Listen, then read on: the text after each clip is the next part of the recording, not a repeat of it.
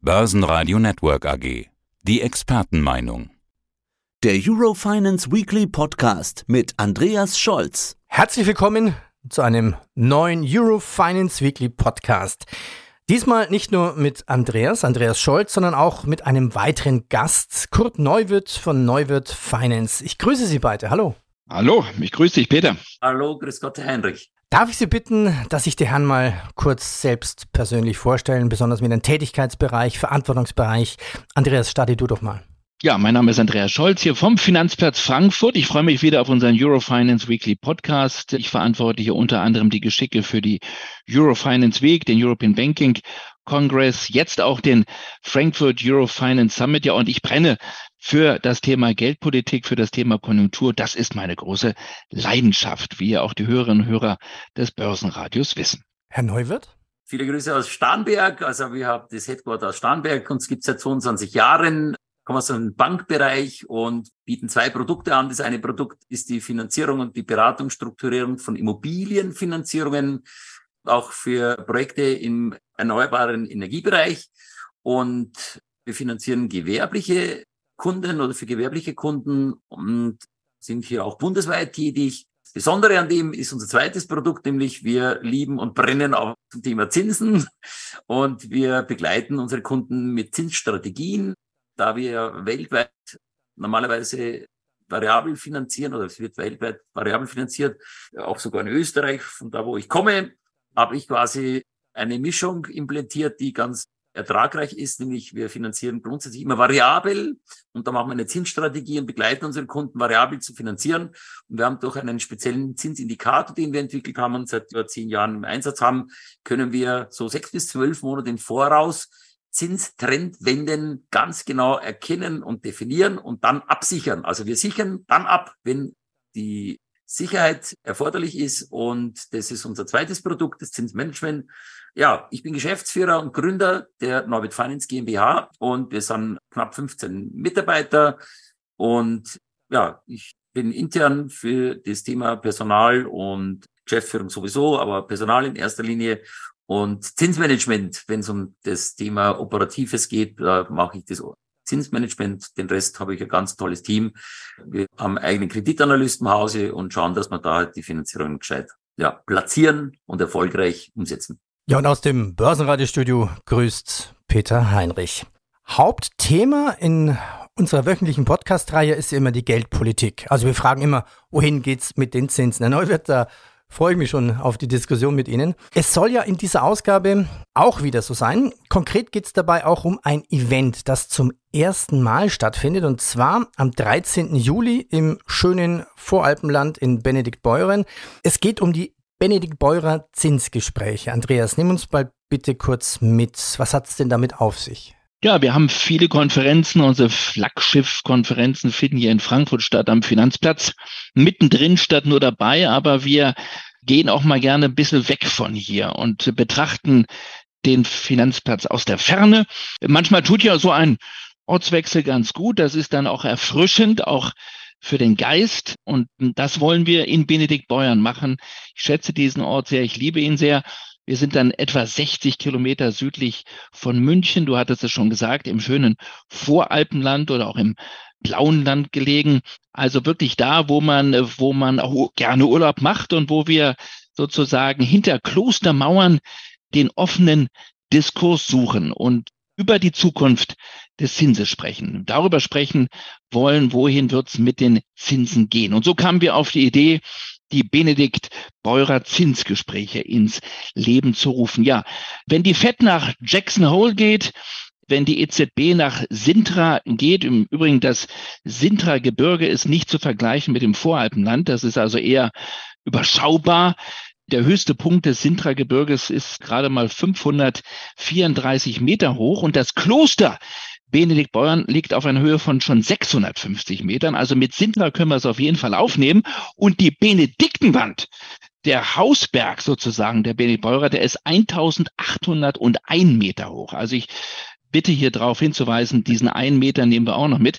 1801 Meter. Und ich werde übrigens mit den Gästen der Benedikt Zinsgespräche, nachdem wir über die Zinsgipfel diskutiert haben oder über den möglichen Zinsgipfel am Tag darauf dann auch den Gipfel der Benediktenwand sozusagen besteigen. Das also dazu. Dort in diesem Kloster Benediktbeuern, das hat eine Tradition von mehr als 1250 Jahren.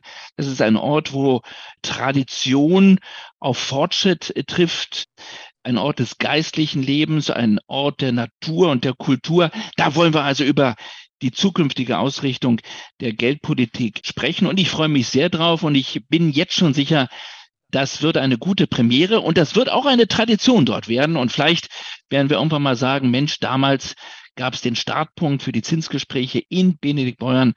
Und dann werden wir sagen, was daraus sich entwickelt hat. Also ich bin jedenfalls sehr zuversichtlich und guten Mutes. Mal ein ganz neues Format und bewusst mal abseits des Finanzplatzes Frankfurt. Ja, und Neuwirth Finance ist institutioneller Partner der Zinsgespräche. Herr Neuwirth, Sie waren ja von Anfang an von dieser Idee begeistert. Absolut. Und meine Sichtweise ist ja auch sehr interessant. Als ich Andreas Scholz letztes Jahr kennenlernen durfte, wir waren Partner, Sponsoring-Partner bei einem Event im Juni. Und als wir uns das erste Mal quasi die Hand geschüttelt haben und begrüßt haben, haben wir gedacht, ich mache ein Späßchen.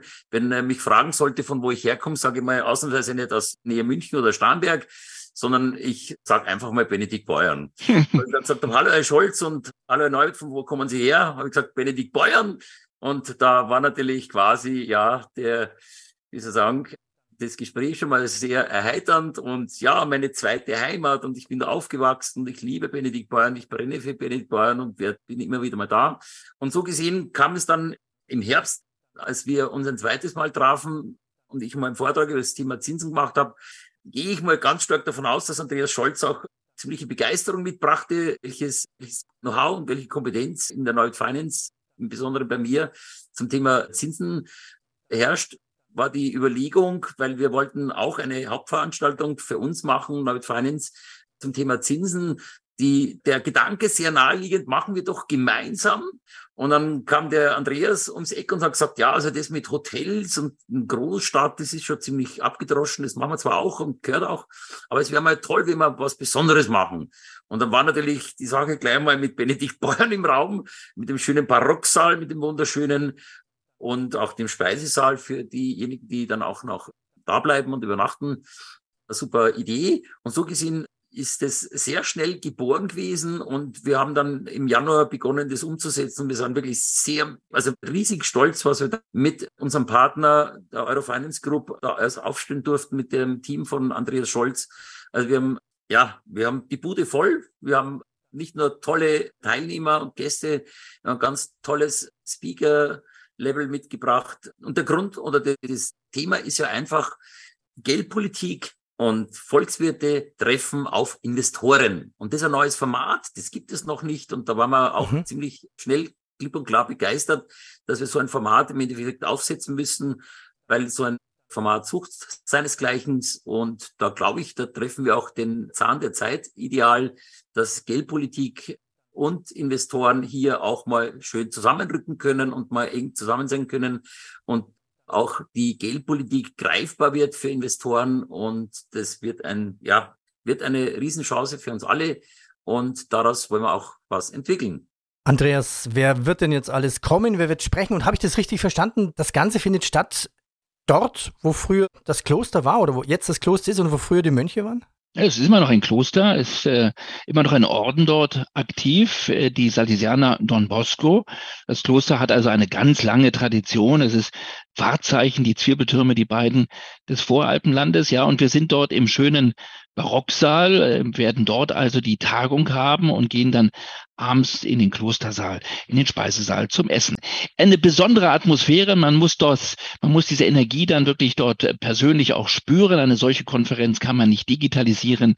Die lebt sozusagen von der, von dem Echtzeitgefühl vor Ort. Und wie es gerade Kurt Neubert sagte, es ist dieser besondere Dreiklang auch, den diese Gespräche ausmachen. Wir haben die Zinsbeobachter vor Ort, die sogenannten Watcher, also die ECB-Watcher, früher sagte man die Bundesbank-Watcher, die haben wir vor Ort, also die, die schauen, die Ökonomen, wohin könnte denn der Zins gehen? Wir haben die vor Ort, die den Zins machen, also die Geldpolitiker. Und wir haben all die vor Ort, die mit dem Zins dann arbeiten und leben müssen, die Investoren, die Anleger. So, das ist, glaube ich, der Dreiklang. Und da sind wir auch besonders. Es gibt viele Konferenzen, wo sich nur die Beobachter treffen. Es gibt viele Konferenzen, wo sich nur die Zinsentscheider treffen. Es gibt aber nicht so viele, wo sich diese drei Parteien sozusagen treffen, hinter den Kulissen und offen miteinander reden. Und ich äh, habe jetzt aufgrund der Zeit nur die Gelegenheit, einige oder ein paar Namen ausgewählt hier zu nennen. Ich freue mich ganz besonders aus Frankfurt. Es gibt also eine gewisse kleine Reisegruppe, die vom Main sozusagen zum Leinbach kommt, nach Benedikt Beuern. Da ist mit dabei und da freue ich mich besonders drüber.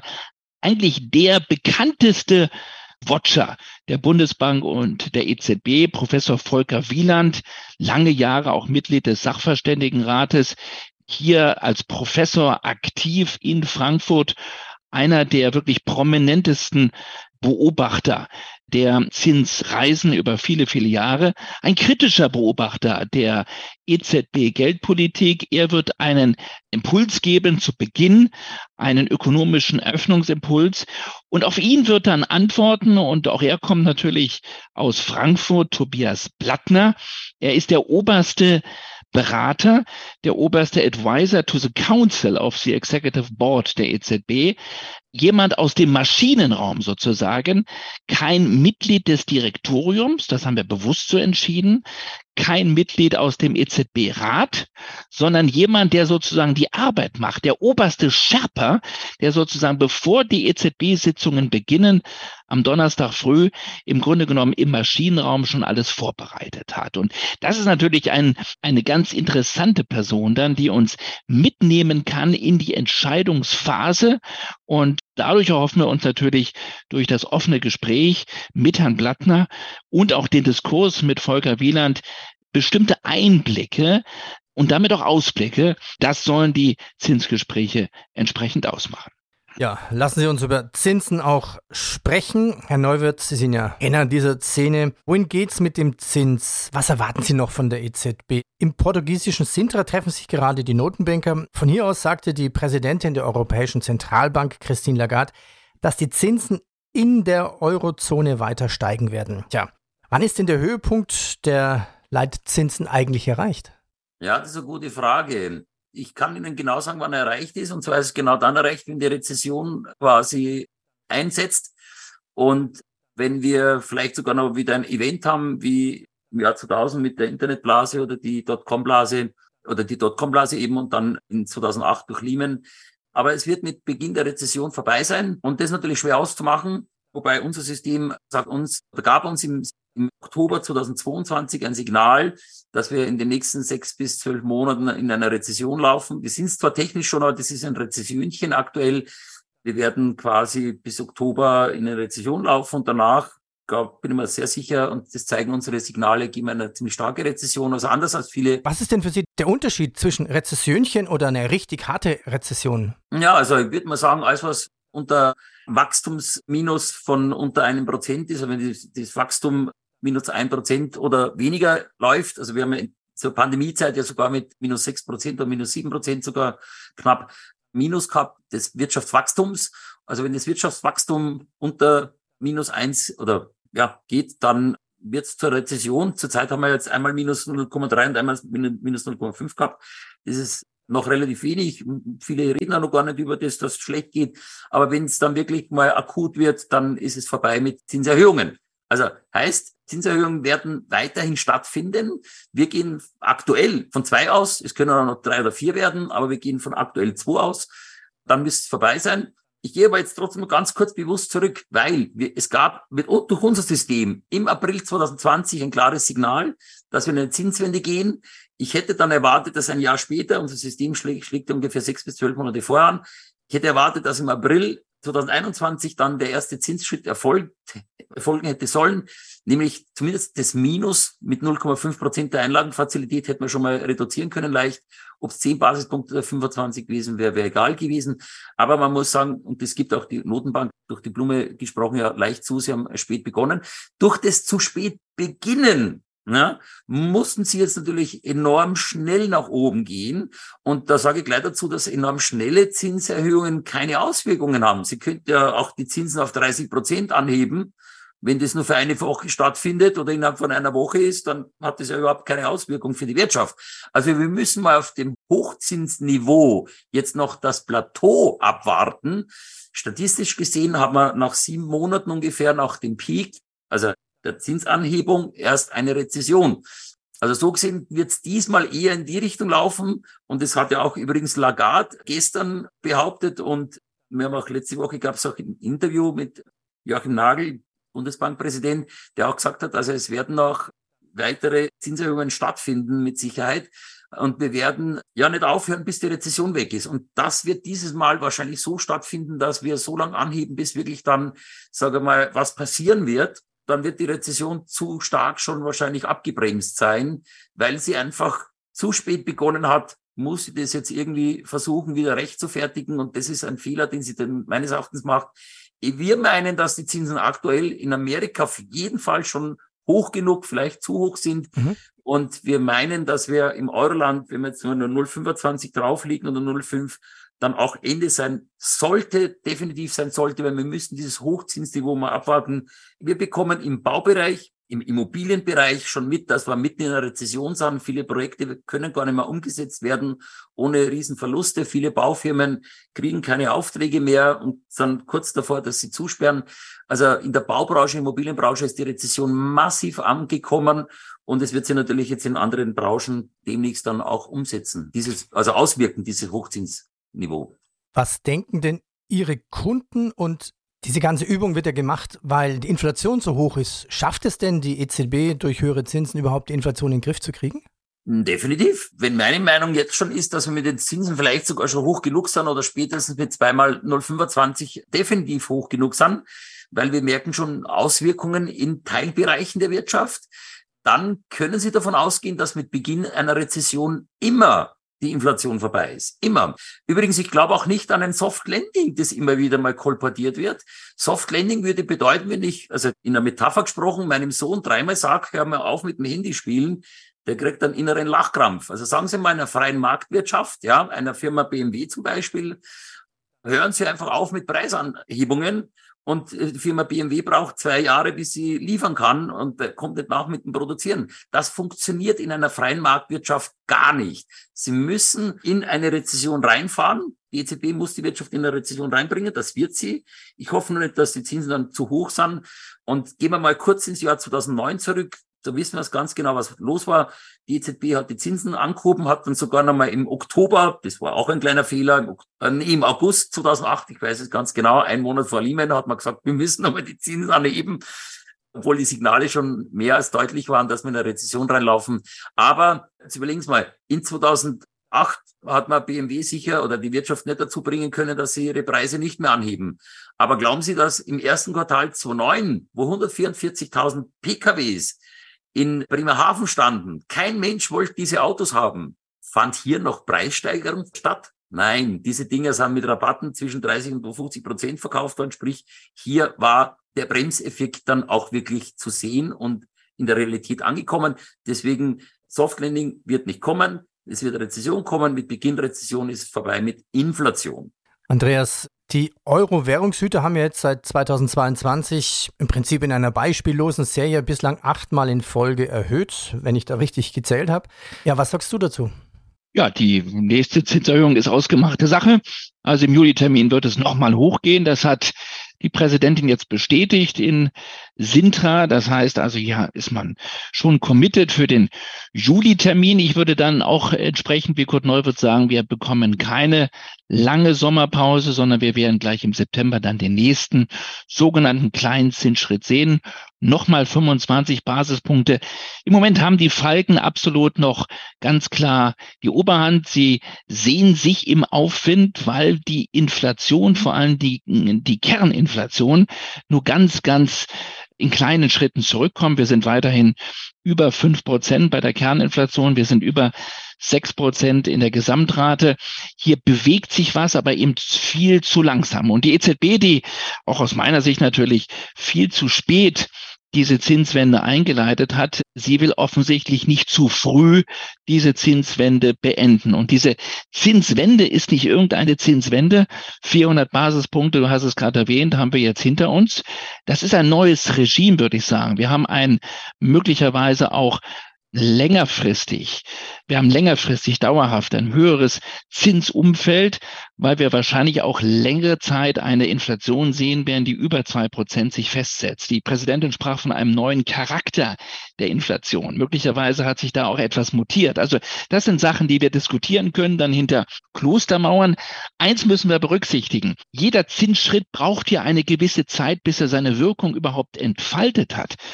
Ökonomen sagen zwischen 15 und 18 Monaten. Das heißt, von diesen 400 Basispunkten ist ja erstmal ein Bruchteil überhaupt angekommen in der Realwirtschaft. Ich werde diese Frage beim Frankfurt Eurofinance mit Joachim Nagel stellen. Der Bundesbankpräsident wird am Nachmittag zu uns sprechen. Das heißt also, hier kommt noch ein ganzes Stück weit Wirkung an, aber die ist noch gar nicht angekommen. Die, die wird erst noch ankommen. Und da bin ich, da bin ich auf der, auf einer ähnlichen Position wie Kurt Neuwirth. Diese massiven Zinserhöhungen, die werden die Konjunktur erheblich abbremsen und sie werden uns in eine etwas schärfere Rezession führen. Was wir bisher gesehen haben, war nur eine technische Rezession. Das ist etwas für die Statistiker. Wir erleben jetzt wahrscheinlich im Sommer ein Mini-Wachstum und wir werden wahrscheinlich dann im, im nächsten Winterhalbjahr wiederum eine Rezession erleben und die könnte aber deutlich schärfer ausfallen. Ich habe nochmal in die Geschichtsbücher geschaut. Im Schnitt dauern Rezessionen die durch Zinsanhebungen ausgelöst wurden, in Deutschland fünf Quartale. Fünf Quartale. Und ich bleibe dabei, das ist nicht irgendwie eine Zinsanhebung, das ist nicht irgendein Zinserhöhungszyklus, das ist eine massive, in dieser Form noch nie dagewesene Zinswende. Und die wird nicht ohne Wirkungen bleiben, die wird auch nicht ohne Nebenwirkungen bleiben. Und da bin ich bei Kurt Neuwirth erst eine schwerere Rezession, eine tiefere und einschneidende Rezession über mehrere Quartale wird dann sozusagen die Inflation wieder runterbringen. Der Bundesbankpräsident spricht gerne von dem Biest, was man wieder einfangen muss. Und das geht nur über Schmerzen. Das heißt, die EZB wird weiter marschieren. Aber mit jedem weiteren Schritt wird die Luft auch dünner und wird es mehr und mehr zu einer Gratwanderung. Ein letztes Zitat, was ich hier noch bemühen möchte von Joachim Nagel der sagte, ab jetzt, ab jetzt wird Geldpolitik zur Kunst. Ab jetzt wird es schwierig. Denn eins darf ich hinzufügen in dieser Runde. Die Zinsen anheben, wenn die Wirtschaft noch einigermaßen läuft, das ist kein Kunststück. Die Zinsen aber weiter anzuheben, wenn eine Rezession immer näher rückt, das wird die eigentliche Gratwanderung und die steht der EZB noch bevor. Und in dieser Zeit werden auch die Tauben natürlich dann lauter werden, die im Moment auf der Verliererseite sind. Aber das kann sich im zweiten Halbjahr 2023 ganz schnell wieder drehen. Herr Neuwirth, Sie sagten ja auch gerade vorhin, Sie setzen sich für möglichst viel Flexibilität bei der Finanzierung ein. Aber im Prinzip ist das ja ist das selten. Ich meine, Deutschland ist im Prinzip ein Land der Zinsbinder. Wer jetzt eine Anschlussfinanzierung sucht, wie groß ist die Gefahr, dass er da ein schwieriges Fahrwasser gerät? Naja, er wird seine, seine Finanzierung ja hoffentlich bekommen. Also sofern er mit genug Eigenkapital ausgestattet ist, wird er seine Finanzierung bekommen. Wir können als Finanzierer schon da kann man ganz klar feststellen, dass wir, wo wir früher mit 10 oder 20 Prozent Eigenkapital eine Immobilie finanzieren konnten, speziell im Wohnbereich jetzt, braucht der Kunde heute eher 30 bis 50 Prozent Eigenkapital. Also es werden sehr hohe Eigenkapitalquoten gefordert. Und ja, wenn jemand jetzt dahergeht und sagt, ich habe Anschlussfinanzierung und habe das schon mal zum Teil getilgt und die Tilgung war sehr gering, kann es ihm durchaus passieren, dass die Bank erstens mal sagt, wir wollen weiter nochmal Eigenkapital sehen, 10 Prozent, das sonst nicht rechnet in der Kapitaldienstprüfung. Und da kommt jetzt der Zins natürlich zum Vorschein. Dieser hohe Zins von 4 Prozent führt bei den Banken zurzeit bei 7 Prozent zu, zu 7 Prozent Kapitaldienstprüfung. Das bedeutet, 4 Prozent Zins fiktiv gerechnet und 3 Prozent Zins. Der Kunde muss stark genug sein, er muss ja nicht definitiv bezahlen, aber muss stark genug sein, um sieben Prozent zu bedienen. Und wenn Sie da Immobilie hernehmen mit einer Million Mieteinnahmen, kaufen Sie vielleicht für den Faktor 22, für 22 Millionen. Sie kriegen aber nur einen Faktor 11,5 finanziert. Warum? Die Million nimmt die Bank her, rechnet 20 Prozent Bewirtschaftungskosten runter, dann sind es um 800.000 aus Banksicht und dividiert durch 7 Prozent Kapitaldienst, Zins mit eingerechnet, dann sind sie nur mehr bei 11,5 Millionen. Also sie kaufen für 22 und kriegen aber nur 11,5 Millionen finanziert. Und da ist mal A, die Frage, kriegt die Finanzierung auch im Anschluss oder neu? Und dann ist das, das Zinsthema natürlich der gravierende Ausschlag, ja, denn vor eineinhalb Jahren gab es das Ding, die Finanzierung noch zum Zins von einem Prozent oder darunter und jetzt eben viermal so hoch. Und das ist jetzt die Frage, ist das auch der richtige strategische Ansatz jetzt sich in der Hochzinsphase? Und Andreas Scholz hat ja auch mehrmals klar erwähnt, wir befinden uns in einer massiven Zinsanhebungsphase, wir befinden uns in einer, auch aus unserer Sicht, relativen Hochzinsphase. Absolut ist es natürlich, wer die ältere Gäste vielleicht oder Zuhörer, die werden sagen, na ja, Neuwirt, ich kenne Hochzinsphasen mit 10, 12 Prozent. Das ist eine Hoch Nein, oder anders gesagt, absolut gesehen vielleicht ja, aber relativ gesehen, so wie das System verschuldet ist und geleveraged ist, muss, muss man dazu sagen, ein Zinsniveau von vier Prozent ist eine absolute Hochzinsphase. Und da würde ich mich jetzt da nicht herbewegen und sagen, das machen wir jetzt auf zehn Jahre fest, weil sie ja so schön sagen, das Land, Deutschland das Land der Zinsbinder oder Zinshypochonder, immer unbedingt auf zehn Jahre mhm. fest. Das wird ein großer Fehler für viele sein, denn die werden in zwei, drei Jahren hinschauen und werden sehen, hoppla, ich hätte das Ding auch jetzt vielleicht mit eineinhalb oder zweieinhalb Prozent jetzt wieder finanzieren können. Da waren wir doch zu schnell. Und überlegen wir doch mal ganz einfach, wer hätte denn letztes Jahr, es geht ja um Preise, der Zins ist ja nichts anderes wie der Preis des Geldes.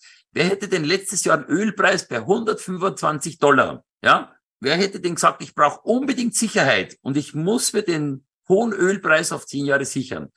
Mit jedem, mit dem ich sprich, die lachen mir aus und sagen, Neuwert, nie im Leben. Und jetzt gehe ich auf den Preis des Geldes. Ist es wirklich klug, in der Hochzinsphase, wenn der Preis des Geldes hoch ist, sich langfristig zu binden? Außer man möchte natürlich der Bank Geschenke machen, dann ist es okay. Aber wer für sich, für sich ein optimiertes Ergebnis braucht, der sollte tendenziell eher variabel finanzieren. Und dann kommt da noch was ganz Wichtiges. Wir reden ja zurzeit ja nur über den Kurzfristzins. Und der ist am Steigen, am Steigen, am Steigen seit Juli letzten Jahres. Wir müssen uns mal den Langfristzins anschauen. Und ich sage Ihnen, seit 29. September bewegen wir auf dem, uns auf dem gleichen Niveau wie heute. Also der zehnjährige Zins ist seit fast einem Dreivierteljahr auf Seitwärtsniveau. Warum? Weil der Langfristzins schon wieder davon ausgeht, dass die Zinsmaßnahmen, die kurzfristigen Zinsmaßnahmen und Zinserhebungen, Anhebungen wirken werden. Und wenn diese Wirkung kommt und wir in eine Rezession laufen, geht der Zins nach unten. Nur der kurzfristige Zins, und das wissen wir, der reagiert immer schneller und stärker, deswegen auch schneller und stärker jetzt nach oben.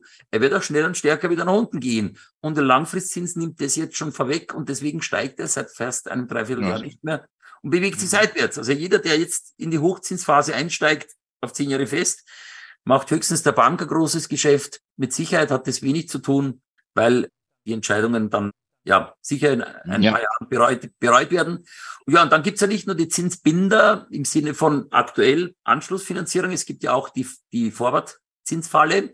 Es gibt ja auch viele Leute, die bei uns anrufen und sagen, Neuwied, ich könnte jetzt in zwei Jahren, mein Darlehen wird in zwei Jahren fällig, ich könnte jetzt für 4,3 Prozent sichern. Da sage ich, ja, Sie können auch in eine Vorwärtsfalle springen, aber da raten wir dringlich ab. Eine Nachfrage zum Immobilienmarkt. Es gibt ja momentan einen Käuferstreik genauso wie ein Verkäuferstreik. Die einen wollen möglichst günstig kaufen, ist klar, die müssen ja auch höhere Zinsen bezahlen, höhere Tilgung bezahlen. Die anderen wollen natürlich noch den alten Preis. Laut Statistischem Bundesamt sanken jetzt die Kaufpreise für Häuser und Wohnungen im ersten Quartal um durchschnittlich 6,8 Prozent. Droht eine Immobilienkrise? Ja, jetzt sagen wir vorsichtig, droht eine Immobilienkrise. Wir sind mittendrin. Ja? Also wir nehmen das ja schon seit einem Jahr eben war, also seit Mitte letzten Jahres, beginnend schon mit Februar, März, wo mir schon die ersten Kunden gesagt haben, ja, wie soll ich denn mit vier Prozent Zins oder mit dreieinhalb Prozent Zins ein Objekt finanzieren, das nur drei Prozent Rendite bringt? Da müsste ich schon wirklich sehr viel Eigenkapital einschmeißen und das will ich nicht. Ja, und zurzeit haben wir diese Auswirkungen natürlich noch viel stärker. Also ja, wir sind, oder anders, wir sind in, schon in der Immobilienkrise angekommen. Preise haben sich schon massiv reduziert. Sie werden sich wahrscheinlich in den Big Seven, auf die sich quasi die Masse gestürzt hat, und Sie wissen ja, wie sie wie an der Börse auch, da wo die Masse hingeht, da wird es später stärker zurückgehen, hat man auch an der Neste gesehen vor einem Jahr, die ist stärker gestiegen, aber wieder stärker zurückgegangen. Da ist mehr Bewegung drinnen. Also da merken wir, dass die Faktoren, die Kaufpreisfaktoren sich stärker reduzieren und damit die Preise es wird wahrscheinlich längerfristig wieder die Mieten dort stärker steigen und sich das wieder nivellieren. Aber wir werden noch weitere, und ich glaube, das ist die wichtige Botschaft für unsere Hörer, wir werden noch weitere Preisrückgänge sehen. Es werden auch die eine oder andere Okkasion auf den Markt kommen, wo jemand verkaufen muss. Also wir haben sowas jetzt auch erlebt, wo jemand wirklich fast zum 50-prozentigen Wert verkauft hat, den er noch vor zwei Jahren bekommen hätte. Ja. Er musste aber verkaufen, muss man differenzieren. So, aber es ist ein, ein, ein Synonym und ein klares Zeichen dafür, dass die Preise stark zurückgehen und es zeigt ganz eindeutig, Käufer, Verkäufer finden sich nicht, weil einfach die Preise noch zu hoch sind und deswegen wird sich das noch weit entwickeln. Und dann kommen noch die Banken dazu, die jetzt gerade draufkommen, hoppla, da kommen ja Schieflagen gerade auf uns zu. Und Sie wissen ja, wie es bei den Banken ist. A, Sie haben brav gearbeitet die letzten zehn Jahre, sind keine Workout-Abteilungen mehr. Also das war ja, die, die guten Leute sind ja alle weg. Und jetzt versuchen die Banken natürlich auf Zeit zu spielen, weil die Spezialisten für, für Verwertungen weg sind.